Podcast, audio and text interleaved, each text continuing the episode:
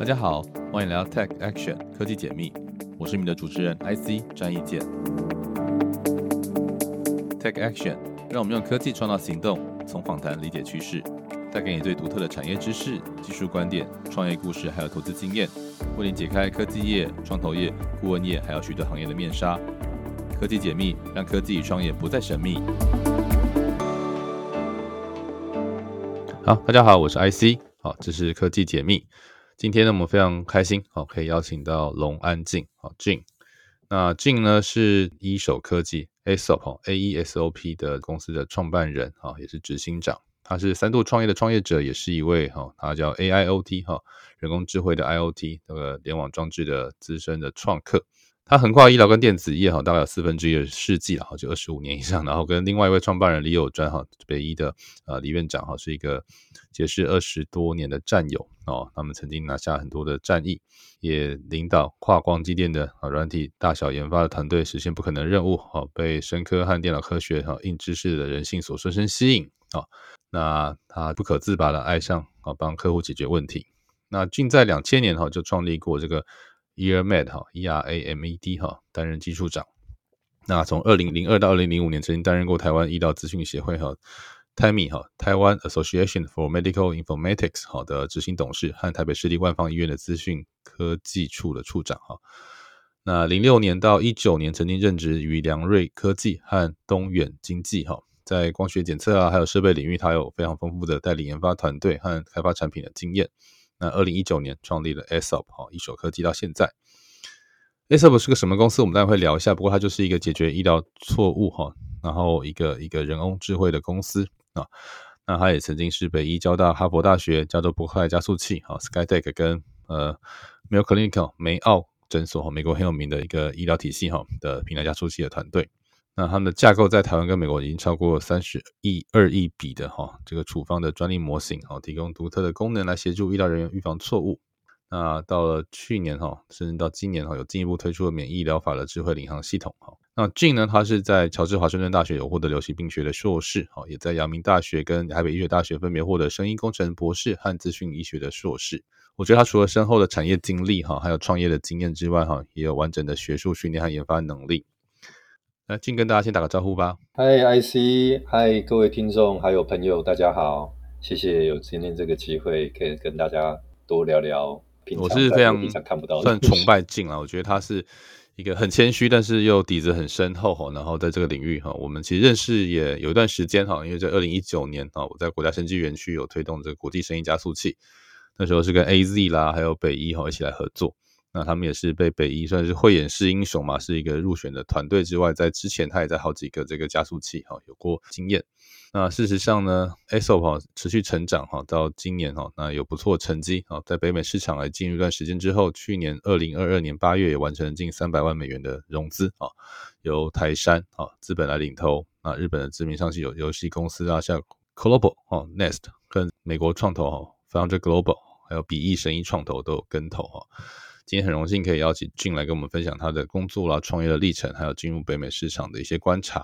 所以俊，我记得你在硕士之前念都是算是 informatics 嘛，算是资讯领域哈。那当初怎么会进入医疗资讯这个这么专业的一个行业呢？我我一个亲戚就是我舅舅了哈，跟我年纪非常相近的舅舅，他是军人，那他在军方的这个八一三医院啊，就是新竹，现在叫新竹医院。那他对技术的部分不是很熟嘛，所以我等于就是在先前就已经在开始在做这个哦，真的啊，是在 在家里就会聊到，对，就在做这个。所以毕业前，然后大学毕业前，我整个在大学的后面几年的时间，全部都在新竹度过的。然后就 OK，就是一直不断的坐火车来来回回。那那段时间是这样，它是一个很很特殊的一个时间点，应该是九零年的末期嘛，哈。他在民国八十六、八十七年的时候，对对对，九九年代末期。那那时候是什么样的状况？其实就是在健保刚上线大概一年、两年左右的时间。嗯嗯嗯。那那时候林群电脑哦，IBM 他们就是侧手，就是原本的这些医院可以有有现成的系统可以用，全部都变没有了。所以那段时间，所有的医院全部都要买新的系统。那大家都不知道该怎么做。所以我觉得所有的资讯科技哦，就是跟软体有关的东西，它一定要跟着一个。趋势，某一件事情驱动了大家都要去变的时候，那个时候就是最大的商机爆发。所以，像很多这个现在有在做医疗资讯的软体，好像先前的台脑，好像现在变被并购好几次，都是在那个时候起来的。就突然大家医院都要采购这些东西，那那个时候我我就是有幸帮了其中一家小医院，然后才发现到说，哇，这个领域的这个资讯的落差极度的严重，然后他需要的这些专业知识也比较多，所以我就不想再钻研。纯粹的资讯科技，就我其实我是资管的哦，对，因为我们那时候有分两块嘛，一部分人就是写程式，一部分就是网管理。那纯粹这两个部分我都没有什么兴趣，然后就就我就开始就是那时候就开始斜杠。嗯，其实民国八十四年，一九九五年嘛，台湾开始实施全民健保哈，所以我们很多听众甚至没有经历过没有健保的年代，然后 我们算是拿拿劳保刚好。对我们算是经历过这个没有健保的小时候，到这个大学毕业前夕或大学哈开始有健保这件事情，健保也经历过好几次改革哈。那全世界其实很少见的一个 single buyer single provider 的哈，就是一个台湾的这样的系统，就是说在医疗体系我们有这个保险机构啊，还有还有这个医疗体系哈。那我们台湾算是都有健保来啊统筹来管理啊，当然医院是各自的系统啊。所以这就形成一个呃独特的状态啊，所以当然我觉得静跟我一样都是啊，我是念医学工程的，当然我没有那么在医疗资讯领域，但是大概知道状态。所以你好像在北医念硕士的时候就开始创业啊，然后甚至也到他米啦或者是万方医院担任职务。这个这个创业的历程，要不跟大家分享一下，或者在那当中你看到什么样的机会跟挑战，然后让你到后来很多年之后还对这个领域深深不忘这样。很多很多机缘，有时候是，嗯，与其说是自己想要，也有一些大环境，还有这个相关的时造成的，对对对。那当时就是工业银行，就是就是现在的这个台湾工银，现在的这个对，嗯，王道银王道银行，嗯，对。那当时他这个模仿这个。参考了哈，不要说模仿，就 MIT 的那个 fifty k 嘛，哦，听说现在已经变 a hundred k 是不是？还是更多钱？MIT 有变多，然后那时候第一个应该是台湾的 Tik 一百，那台湾公营是在 WeWin，因为我那时候在公营任职，对，所以就是 IC 也是好早以前就的。那 Tik Tik 一百是那个研华，然后研华，它是一个比较台湾有三个创业竞赛，Tik 是最大的，然后再来是研华，还有那个。时代基金会，嗯，都是创业，那那个 angle 都不太一样，嗯，没错没错。然后就我我其实没有接触过铁地板，我我们其实都是晚一点的。然后那时候就是哎有我们另外一位医师了哈，就是现在变成在教书的一位医师陈永国医师，然后他们跟我们提出哎有有这个竞赛，那我们就就立刻组个队就参加这样，嗯，那因为我我们都在整个北医其实受到很。很大的这个 shooting grant 的这个这个训练，然后我我算了一下，我在北医的这这这一段期间，我好像 shooting 了二十几个 grant。哇！就我是在硕士的时间哦，就不不是在后来的。也算累积的第一小桶金吗？还是都花掉？呃，那时候那些 grant 顶多我们就是分一点，也不多了，都几万块，几万块分一分，都没有多少钱。对，但是那个我觉得那个怎么学，怎么去写那个故事，那个经验是很难得的哦。那因为你会失败嘛，grant 的失败你一定会知道为什么，为什么失败，哦，所以呢得到很好的回馈。那你你开始会知道对于简报会有会有信心嘛？我，那时候就是，那就拿到了一个奖。然后后来隔一年又一个华彩软体的竞赛，华彩华彩现在都不在了。然后对很多的这个风风雨雨，然后不过那时候我们在华彩的时候，因为前面的这个这个训练，我们华彩是得到第就是最大赏，好像是两百万的资金，我记得。嗯嗯嗯嗯嗯嗯。那经过了这种成功，你就觉得哎，就是全世界都在你的手上，立刻就就创业。这样子，嗯，所以也不用当兵，刚好免疫。哦，我是一直不断的演，我是演全中华民国最老的兵，三十几岁当兵，跟我一样，三十五岁，哇，比我老，输了输了。我我后来才知道，说我应该要三十六岁，因为原来三十五岁对对对，anyway，反正你还是当兵了。好，那所以创了业，那看起来应该没有继续做下去。那时候做了两年，好像就那时候可惜哈，那时候其实就是遇到大康，哎，不，那你大康之后是。就是大康泡沫，那大康泡沫其实对我们的影响不大。那那时候最影响最大的是资金跟共同就是口方的之间的关系。那时候口方的抽资都是同学，呃，和和师长等等，然后这个细节我们就不聊了。OK，那这个因为抽资，然后就突然的抽资，那你知道就是大家连这个月的薪水都不见了。嗯，那你就很多很多很多要处理的事情。那我那你不是只你是好像是技术长而已嘛？对，我是技术长，所以那时候最大的问题是账户啦、印章这些东西没有掌握在手上，这是很 OK。年轻的时候的这种很很低级的错误，真的就是没突然就没有办法开始，没有没办法继续这样。所以 Co-founding team 核心成员有几个？那时候算是有四个人。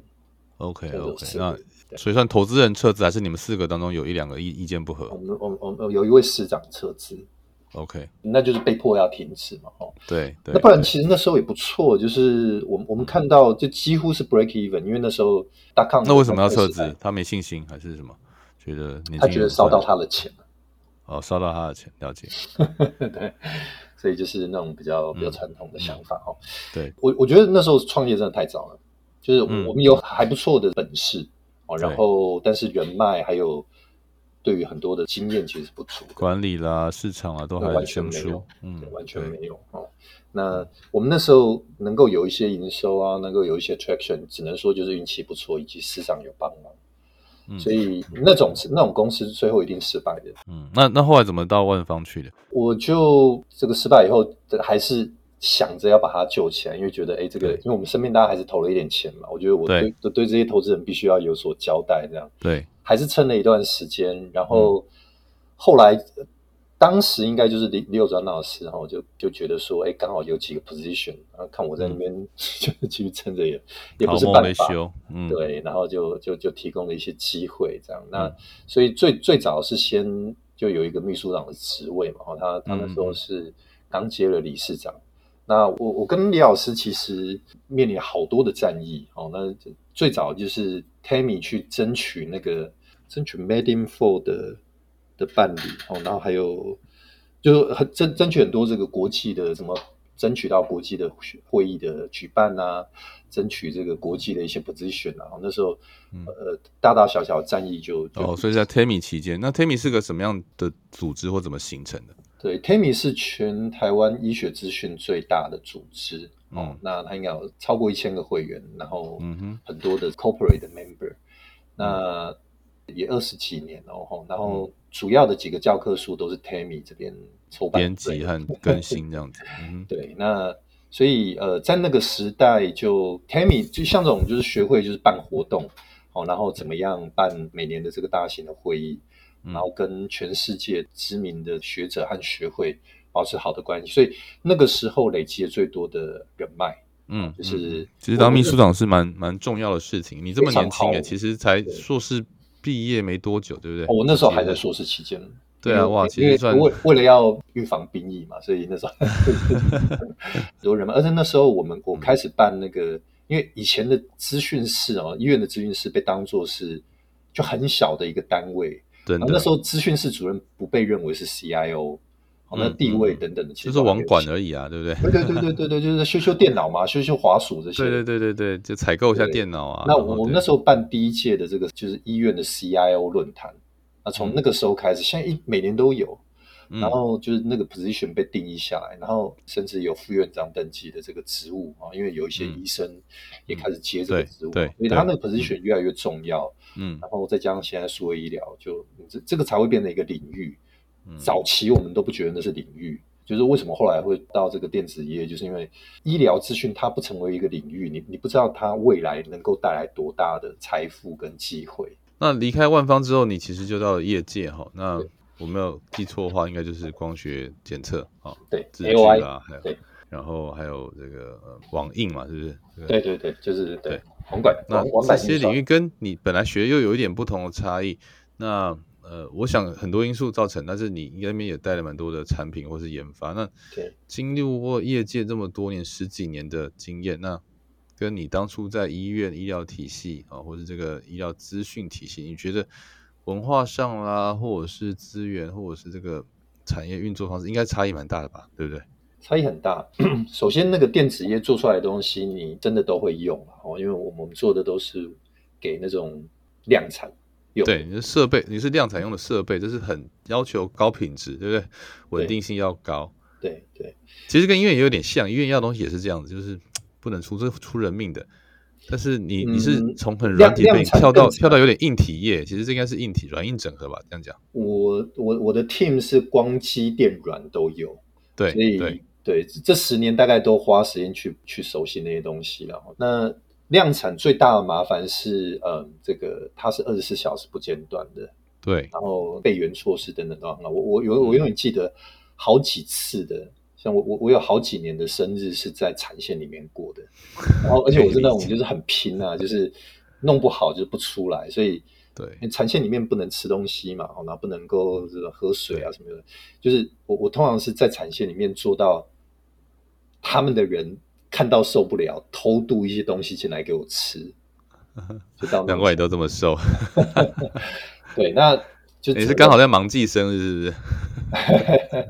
对，那就是你要想，你想把它搞定嘛。我就是既然都进来了，因为他那个要换嘛，要换，当然换正。然后 Fab 的衣服很麻烦的，对。对，那你就想要把它搞到好，这样，那就是你就是那股拼劲啊。哦，那其实我觉得做所有的产业工作都一样，就是你的员工、你的顾客、你老板，那个会感染很多人的，都看着你怎么做事情。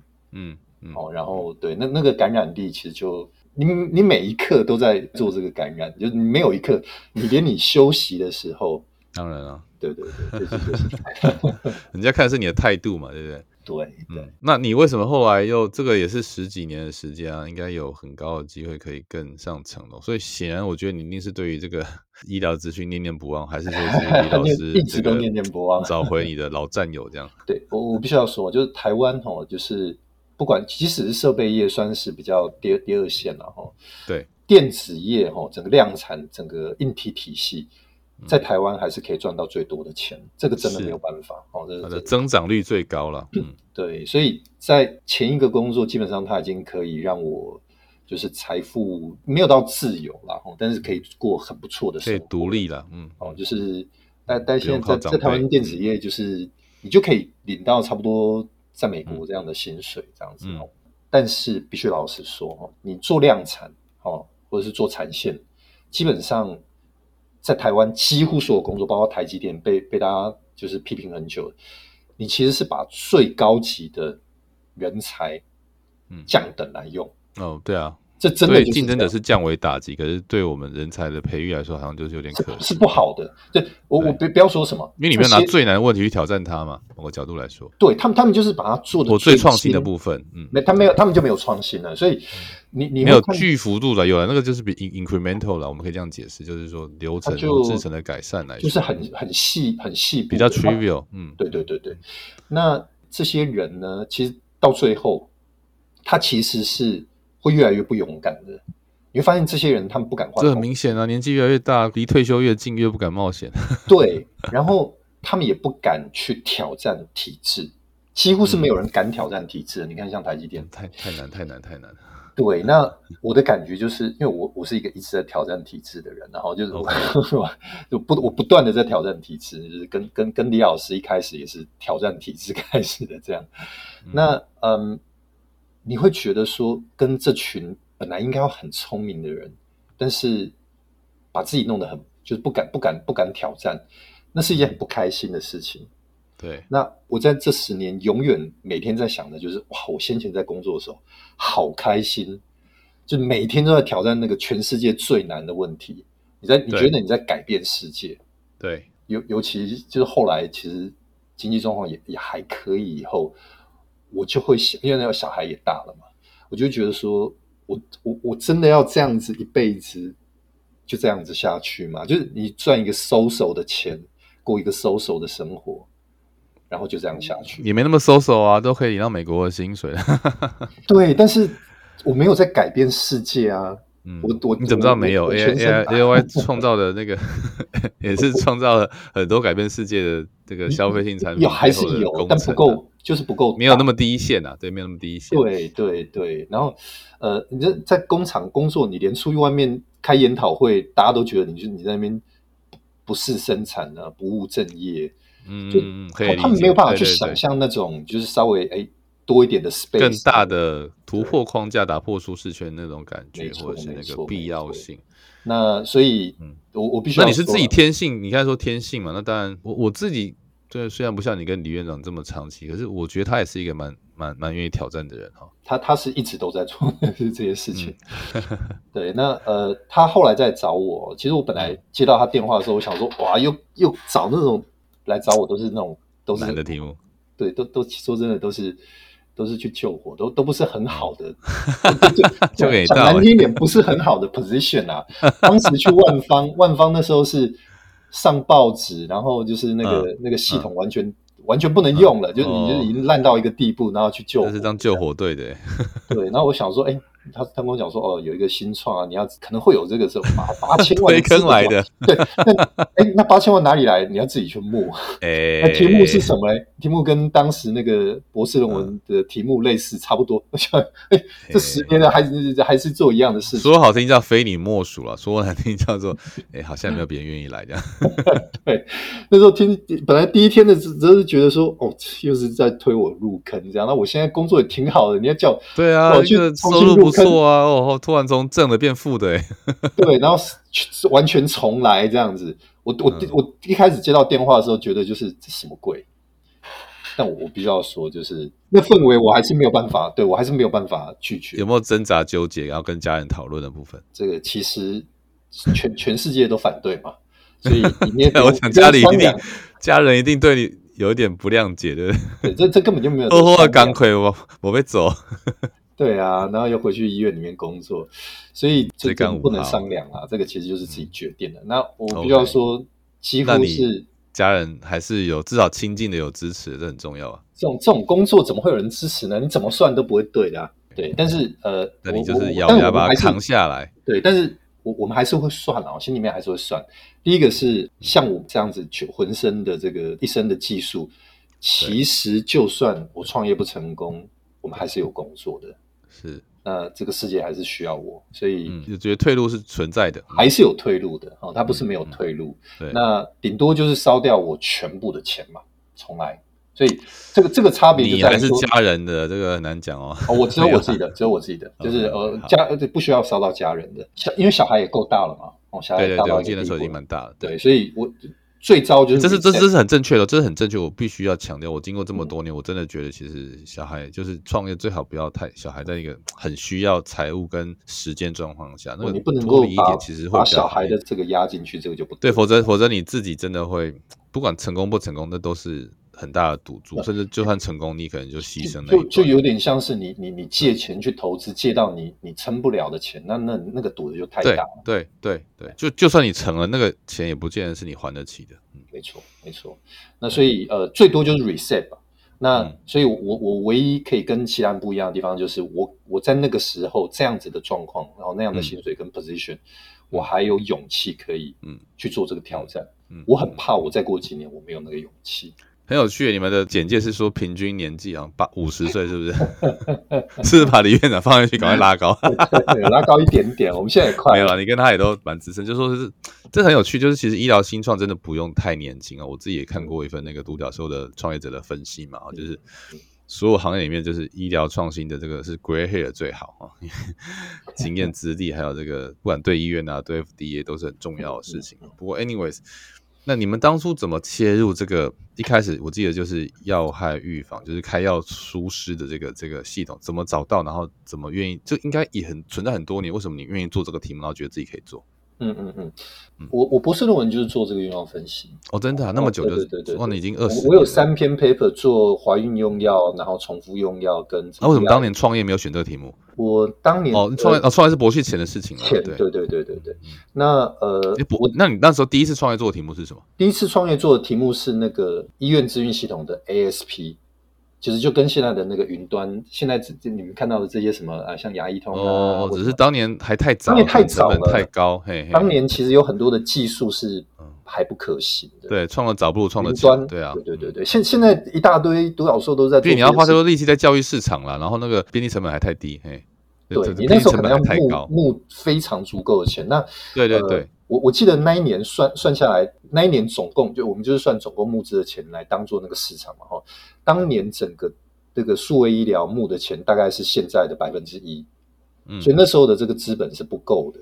然后再加上这个没有足够的资本市场支撑，然后客户还需要教育，对，然后软硬体技术环境跟平台都还不存在，对，但但那个题目听起来很棒，所以我们会得奖，对，但是真正做到生意的时候，其实是还有问题，可能要过个十年，呃，十几年，然后至少要十年才有机会看到曙光，对啊，对啊，对，所以时时间点还是很重要啦，对对对。所以这一次创业就是二零一九年这一次，就算是找到一个好的题目，对不对？你觉得不错？呃，我们的数据跟方向是对的。哦，那用用药是这样，用药是等于李李老师整个投入那么多年得到的一个结果。他他有很好的基础，好，那他的这个技术本身可以应用在很多不同的角度。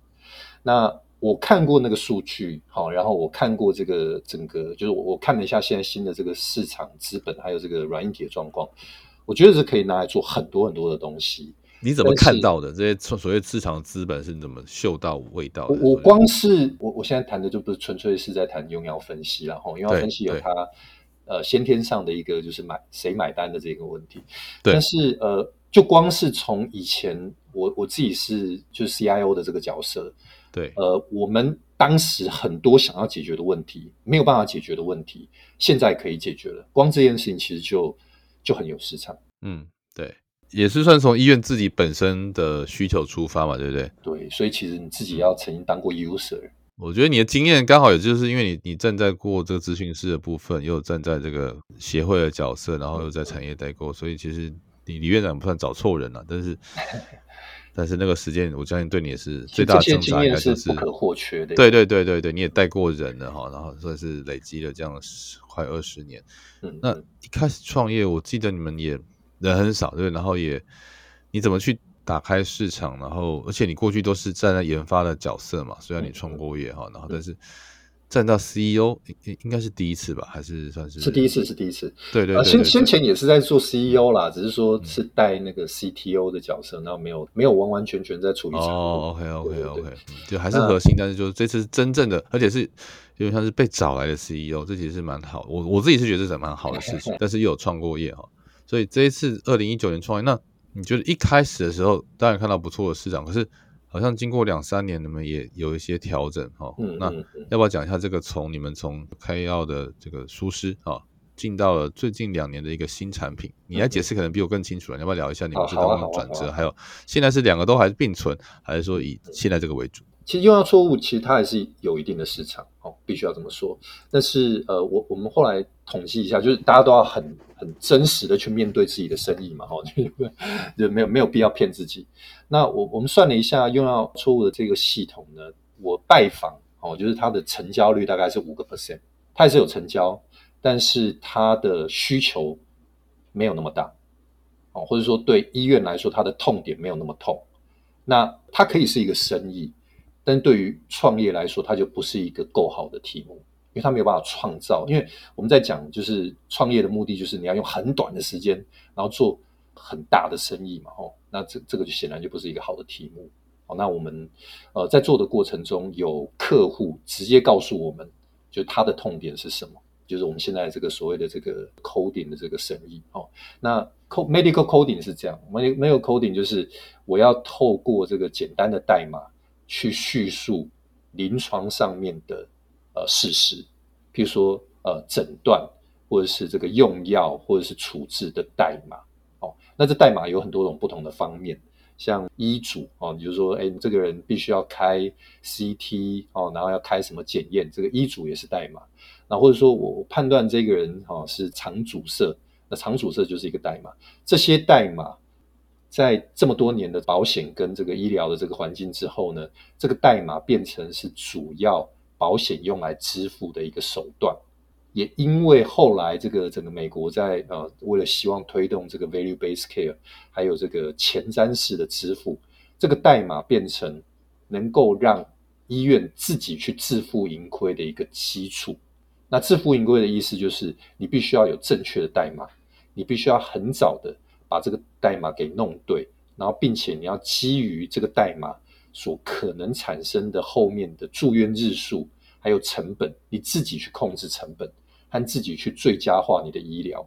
所以在这整个这个架构下呢，它变成要把医疗临床的整个过程呢，把它最佳化，它有介入，它有管理，它必须要很早的把这个代码做对。那这件事情很不容易做，而且大多数的医疗的临床人员，不管是医生或护士，他们从来都没有学过这件事情要怎么做，所以它成为一个痛点。这是这几年推动的，就是说，就我了解，就是美国的医生花很多时间在写报告，包括护士，就是说，所以可能过去在没有这个代码的过程当中，所以很慢嘛，因为就是每个写的都不一定一样，或者是你要标准化。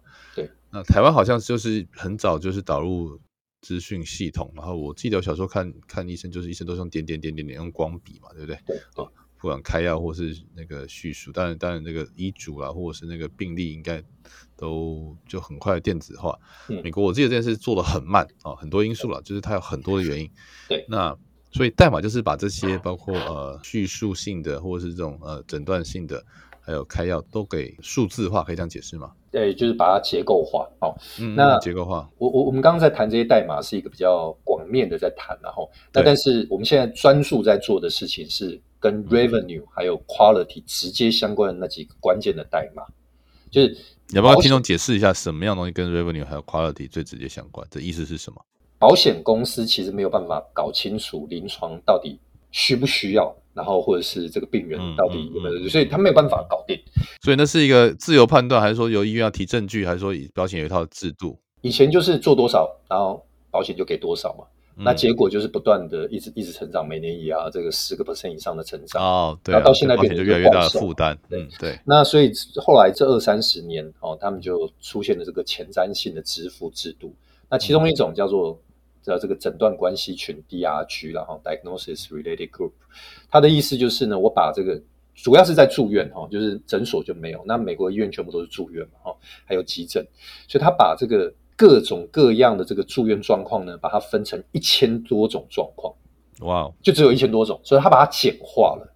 嗯哼，好，那简化用什么方法呢？那就统计嘛，就是我这大概这一千多种可以 represent 大部分的状况，然后再多一点点的 outlier 来帮助你去 adjust 哦，这个必要的一些那个。有大数法则跟这个对对，那所以大数法则会怎么样？就是截长补短嘛。所以医院就是有些案子会亏，有些案子会会会赚。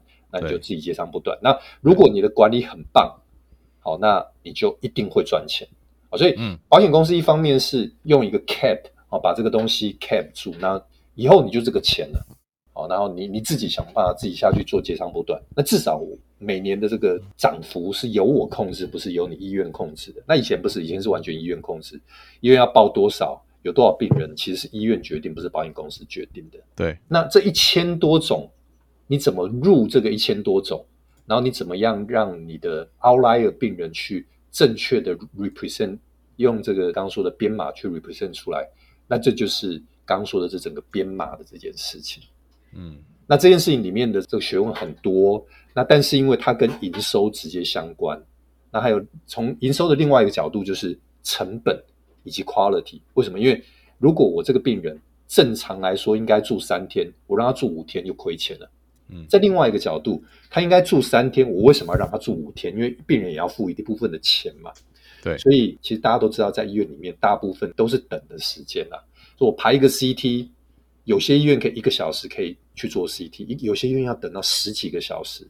那十几个小时什么事都不能做，那其实就是一种浪费。所以我怎么样能够在必要的时候去介入，做该做的事？其实那个才是成本的最关键的部分嘛。哦，住院支出是最主要的成本。在美国体系，因为美国病房的成本非常高，这个可能台湾很难理解。像美国好像，我们最近刚统计啊，就是没有的平均住院日数不到三天，大概是二点六、二点七天。对，那如果你有并发症跟这个比较难处理的问题，大概是三点五天，然后严重的并发症是五天。所以，就算它最严重的并发症，它平均起来还是比台湾的平均日数来的短，短很多。而且他们很多，我们在台湾全麻，或是这个住一一天两天，他们就不住了，他们就半身，或者是就是叫你赶快就门诊门诊手术。对，所以。就他他有这个 incentive 以后，他就去推动他用更短的方式，或用更便宜的方式去处理这个问题。那像台湾哦，有时候让你前一天进来哦，让慢慢摸，然后出院的时候要摸一一整个早上，其实这都是在浪费钱。对对，台湾的看病人数很多，然后看病时间很短，啊，相对美国来说啦，啊，对，因为可能因为人口密度哈，还有这个医病的有效率比例，可是我们住院却弄得比较长。美国是反过来，美国就是看病本身时间很长，预约排程，然后到看病就是一个病人 per case 的这个或是 per patient 的这个相处时间是很长的哈。没错，然后他们很愿意花时间在病人身上啊，然后呃，但是反过来说，他们住院时间压缩了很短，其实都是人力造成，因为美国人力就很贵啊，对，但是他们也觉得服务就是要到位啊，觉得跟你交谈是一个很重要的医疗的过程。那我们觉得开就是开刀或开药嘛，大部分状况下这样走，对，所以这个成本结构应该是不太一样情况下，所以我觉得从台湾跟到美国，你们应该感受很大。那你要不要再？你们好像现在也有到不同国家，要不要再聊一下？说这个医疗体系本身的差别，对于你们产品的那，或是你这样讲，美国其实资讯系统也推了很久了。那你们现在在做事情，跟他们既有在做的事情又有什么不同？然后你们怎么找到一个特殊点的？对，就是回到说，我们我们现在这个核心的技术到底有没有价值嘛？哦，那我们最早被建议说要来做这件事情，是我们在做这个用药安全分析的时候，我发现到其中一种最大的错误其实是 documentation 的这个 error 啊，就是。它其实不是真的开错药，他只是 document 没有写好这样。嗯，那我们就哎，我们就顺道帮他把这个 documentation 补齐哦。那其实就是增加该有的诊断啊，或一些代码这样。然后，所以我们的客户就说：“哎，那你既然可以做这个代码，那你可不可以也去做我们跟 revenue 相关的这个代码？”那我们觉得哎，好像蛮有趣的，我去做看看。然后就一直到现在。所以我们的这个机制最关键的就是我们透过大数据去从这个。用药啦、检验结果啦，这些其实算是客观数据啊，就这些其实不是医生写的主观的文字，是他真正发生在病人身上的。那这些东西理论上他应该要文件的佐证嘛？对他发生了什么事情？你你为什么要开这个药？他一定有原因。然后他这个检验有有一些阳性，他一定有原因。好，嗯，也许你处理或不处理，那你你如果你在文件里面没写到这些东西，他一定。就是发生了什么错误？嗯，好，那我们从这个角度去出发，我们发现到，我们竟然去解决了本来医生文件里面可以就是没有办法去 touch 到的大概五到十个 percent 的这个 quality 或者是 revenue 的 issue。你没有怀疑过说是不是自己想太多？就是。嗯嗯，就你居然找到一个这么多人没有人找到的，对，当然你有没有想过为什么他们没有找到这个问题？对，当然有，当然有。我我们一开始也是怀疑自己，我就一开始看到说，哇，天哪，怎么那么多错误？那我们后来我们做生意都这样做，就是我们就先帮他分析资料，告诉他说你错很多。对，然后再再跟他讲说我们的东西有什么效果。那那他是知道还是不知道错很多，只是找不到？我们一开始的时候会跟他们有一些 argument，就说哎这些不是错，他们就是说这些不是错。那我们后来当然我们也会调整我们自己，我们后来去找到那种就是大家都会承认那是错的。OK，然后如果比较模糊的，就是你知道有时候是你会 criticize 他做的工作，那那种我就不提。对。好，那我就去只专注去提说那个明显的错误，嗯，因为那什么东西是明显错误？通常是沟通性的错误，就是 OK，医生不知道这个东西该写。好，常常有，举例来说，我懂，我懂。好，那个呃，electrolyte disorder 就是电解质的失调。好，你身体里面的这个血液或者是尿的酸比较多，或者是说你的钠离子比较高，钾离子比较高，这个其实都是严重，就是这个都可能会造成。住院日数的变多，因为那个只要低到一个地步，其实就很危险。对对对。那可是这些东西不是一个感觉，不像是个通常会 monitor 的一个生理参数，或是不会拿来写这样子。对，就不会写啊。就是譬如说像这刚说的这几个，全部都是明确的诊断。这不在一般的 vital sign 里面呢。对啊，不在。然后呃，而且就是有时候他会监控，但是不会去写下来。那我跟听众解释，vital sign 一般指的是这个血血跳、呃血氧、心跳、血压、血，这个我们都很熟悉的。做生理参数。对对对，嗯对。那问题是，你住院的时候的 care 是一个是一个 care 的 group，它不是说你只要观测这个的人注意到就好，护理人员也要知道啊，然后他下一个医生也要知道，他的手术的医生也要知道，写出院的病例的医生也要知道，所以你该有的东西没有的时候，你就影响了所谓的医疗的持续性。那更不用讲说这些东西还跟 revenue 有关啊，那跟。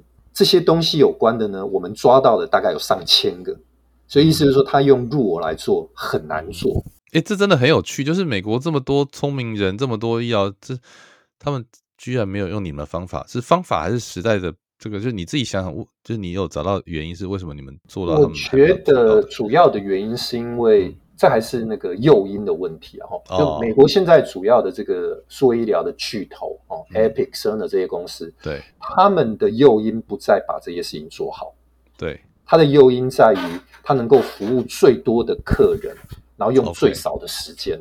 所以他们这个还是有机制哦，他有提供一个界面，不同的效率导向啊。对他让那个临床人员自己去建立入我来解决这个问题。对，可是问题是这很难做。这个他不一定知道怎么做啊。对，而且我们算过，我我们这个入我算起来大概五百多万条。对，我们用我们训练你跑，不太是一个人或是一个 team 就做得起来的，做不出一个医院里面的 team 做得起来的。嗯，对，做不出来。那他又没有互通，所以他这个问题就没被解决。但是他这个问题没被解决，并不会影响他卖他的系统，所以他没有 incentive 去解决那个问题。嗯，这还真的是因为你们来自台湾，然后有这个有这个数据。其实美国的数据做做不了这件事情。我们我们刚到美国的时候，我们去拿那个 CMS 的数据嘛，CMS 数据不能做这件事情，因为 CMS 第一，它的药，因为它支付的问题嘛，它它只有它支付的东西，医院才要上传给他，所以它支付的东西不够完整，所以它的这个数据是片段的。嗯，那最近我们进 Mayo 之后，Mayo 的资料品质还算可以做这件事情，但它可惜的是。你纯粹只有没有大概三百万个病人，它的数据又不完全可以解决这个问题，所以 IC 刚刚说的不没有错，就是台湾的数据，我们没有台湾的数据，没有办法做这些事情。那你们其实在这个过去四年，其实也经历过好几种不同的加速器，包括交大啦、北医啦，哈，然后呃，我们跟 AZ 合办过了国际生意加速器啊，然后 SkyDeck 最近还有 Mayo Clinic，要不要聊聊这些加速器有什么本质上，或是你觉得不同的差别？然后你自己觉得？资源面啊，或是你觉得哎，同学啦，或者是这个 c o h o 啊，mentor 有什么特别值得一提的？嗯嗯嗯嗯好，我我我想要稍微 focus 一点点在那个这美国的加速器当然，谈谈谈台湾的加速器有点不公平。对，那 我们在 Five Hundred 年底要一个 demo day 了哈，那所以我们是是是客人哇，你们第三个国际加速器了。对对对，就是现在，对，现在是真的要做这个下一轮的募资，这样。那其实不同，我我必须要说，现在的这个这个新创啊，是真的非常幸运啊。我们二十年前没有这些东西，对。那它呃成功几率啊，那还有我们学的这个学学习曲线都会都拉很长，嗯。那这些不同的加速器其实都给了我们很很充沛的不同的资源。